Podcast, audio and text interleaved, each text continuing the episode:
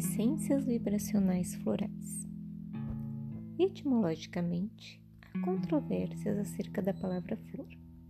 Sabe-se que vem da palavra latina flos e que está relacionada com a deusa Flora, possível corruptela de Clores na mitologia grega. Vários povos cultuavam uma divindade relacionada ao ciclo de renovação da vegetação. Conta-se que Clores, Flora, foi alvo da paixão dos ventos de inverno, Bóreas, e o vento suave da primavera, Zéfiro. Quando se casou com esse último, foi nomeada Rainha das Flores e recebeu o poder de germinação de todas elas, ornamentais ou de cultivo. Formavam um casal alegre e tiveram um filho, Carpo. O significado de Cloros, palavra relacionada ao nome da deusa, é verde pálido, ou pode assumir aspecto conotativo de fresco, recente e jovem. Por outro lado, as raízes indo-europeias também levaram a palavra grega phylon, que significa folha, pétala ou planta, especialmente as medicinais. O momento de floração é entendido como um momento divino. A flor é a parte sexual da planta e ela polariza e equilibra o emocional humano. Mas o leitor deve estar se perguntando: como acontece esse equilíbrio? Einstein determinou que a massa é energia condensada, e a partir da energia da relatividade foi possível entender que o princípio das ligações biofísicas está na composição das células. Todas elas são constituídas de elétrons, prótons e nêutrons, e por isso são capazes de emitir e de captar energia.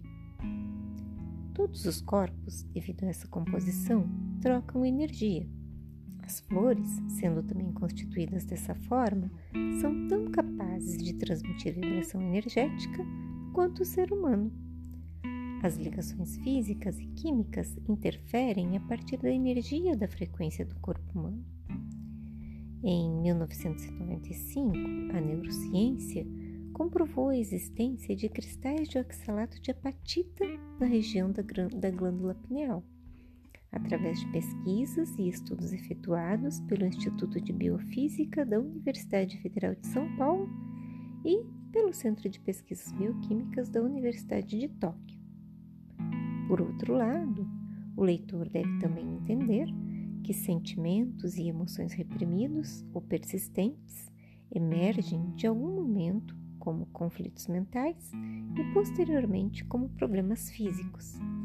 Mesmo que seja estabelecida alguma diferença entre sentimento e emoção, a partir das reações moleculares que denotam a atividade emocional, ambos podem acarretar problemas de saúde emocional e física. Já vista que sistema límbico, responsável por emoções e comportamentos, interfere na homeostase, condição de autorregulação e equilíbrio do corpo, e no sistema imunológico, autodefesa e proteção contra doenças. É comprovado que as emoções interferem em todo o funcionamento do organismo, com efeitos que ainda não são totalmente conhecidos. A atividade cerebral, em estado de repouso, mostra que as alterações nas conectividades funcionais persistem por mais de horas, apesar da exposição de, a um grande estresse social intenso. Por exemplo, o que significa dizer que as emoções, as pressões emocionais não se estabilizam imediatamente. E mais que isso, como continuam ativas no sistema nervoso, continuam promovendo efeitos, mesmo que aparentemente esteja tudo bem. A ideia de que as plantas podiam ser afetadas pela intencionalidade humana parecia absurda até as descobertas da física quântica, que comprovou o movimento da energia em tudo que existe e mais que isso, comprovou a interrelação energética entre os seres vivos. Quando Clive Baxter, em 66, propôs essa relação humana e vegetal, afetando o vegetal, foi ridicularizado. mas após uma série de experimentos, demonstrou que os vegetais podiam ler e responder os pensamentos dos seres humanos. O pensamento direcionado gera energia palpável. Além disso, a energia vibracional transcende o corpo e alcança o que está ao redor. Da mesma forma que as plantas são capazes de receber as influências do meio, também são capazes de exteriorizar suas vibrações. Por sua vez, a água também recebe informações e altera sua estrutura molecular diante de agentes externos, pensamentos e emoções. O congelamento e análise dos cristais de água em laboratório não deixa mais dúvidas com relação a isso. De acordo com a medida convencional, um método somente é considerado eficiente a partir de suas propriedades e das substâncias que promovem a ação terapêutica. Uma análise química das essências florais só apontaria a presença de água e conhaque, o que gera a acusação de que florais sejam placebos e os benefícios causados pelos florais deve se encaixar na estatística de cura de 30% com o uso de placebos. Entretanto, é, é possível afirmar que a proporção de cura resultante do uso de florais é superior em muito aos 30% que usam placebos.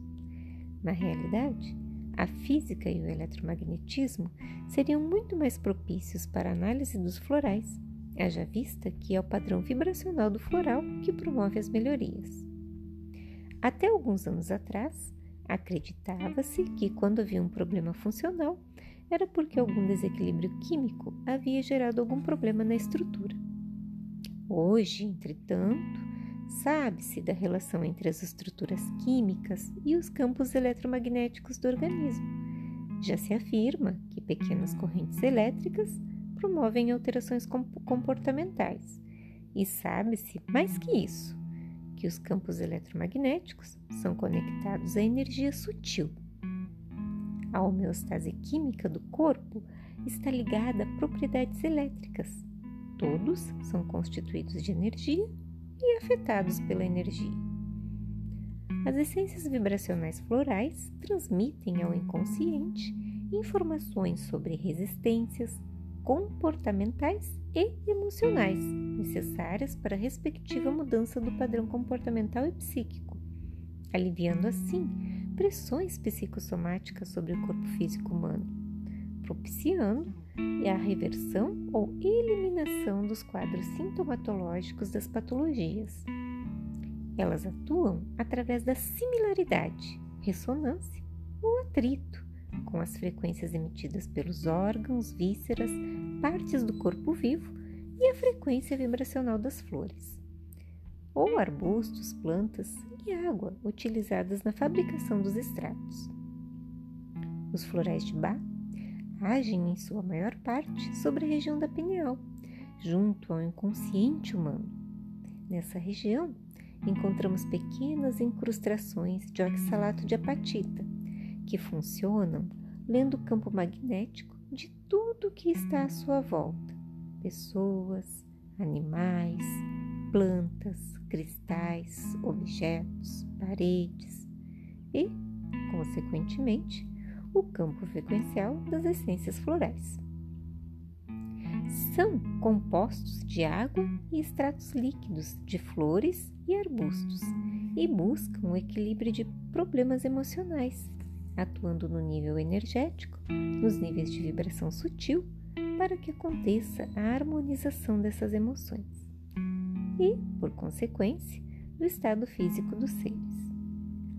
Por meio das essências, possível tratar depressão, estresse, pânico, cansaço mental e físico, culpa, ciúmes, mágoas, ódio, ansiedade, medo, inveja, preocupações, solidão, indecisão, tristeza, desespero e sensibilidade excessiva, atuando no biofísico dos seres e não no aspecto químico.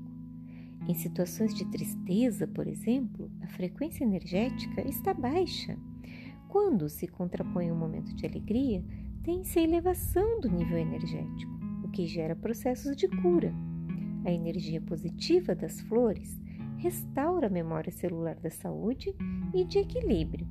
E ainda cabe uma última observação: os tratamentos também podem ser aplicados a animais e plantas.